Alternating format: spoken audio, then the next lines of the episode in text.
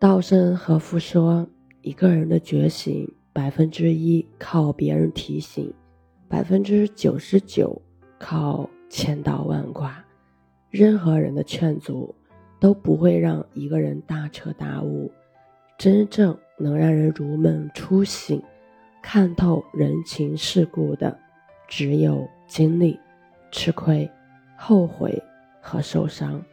人教人教不会。”是教人一次就够，吃饭和吃亏一样，吃多了自然会成长。心不死，道不生，生不苦，志不开，不破不立，破而后立，大破大立。人是叫不醒的，只有觉醒，绝处才能逢生。一个人只有被逼到绝路上，才有可能。开悟，这也叫劫难。每个人都得渡劫，就连成神都得渡劫。过去了就完成生命的升华，过不去就彻底结束了。那些大彻大悟之人，往往都曾无可救药过，都曾被彻底抛弃过，或者都曾经历过世间最残忍的真相。只是他们后来又爬了起来。一个人的觉醒，他不是无缘无故的，通常都会有契机。有的契机是人，是一句话；有的契机是事，是一次经历。这些契机跟导火索一样，遇上了，便能引燃和加速你的觉醒。人在什么时候最清醒？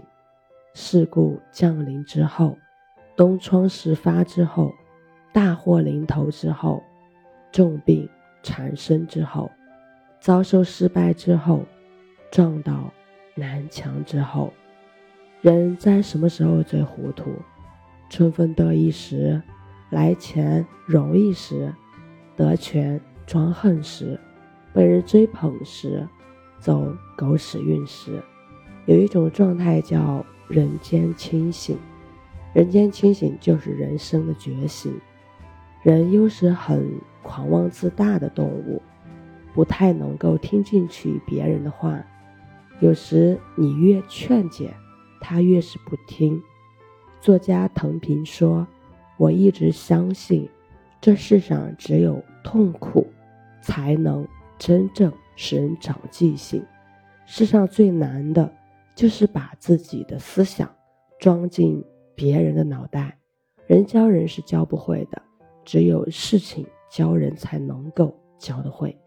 其实我们都知道，说教解决不了根本问题，道理即使它有用，也只能让人思想成长，代价才能够让人灵魂彻底成长。被痛醒太痛。被道理点醒，终究会容易一些。别人的劝可以不听，可以不照做，但要深入思考一下，没准儿就在思考的过程当中，突然想到了更好的主意，瞬间觉悟了呢。总有一天，在经受一些委屈、经历一些事情、受一些苦之后，我们真正的看清人生，懂得生活本来面目。都会变得更加从容和坚定，会静下心来，像个局外人看着自己的故事，笑着摇摇头。我是袁一凡，一个二十岁的八零后修行人。喜欢主播的，欢迎关注，欢迎订阅。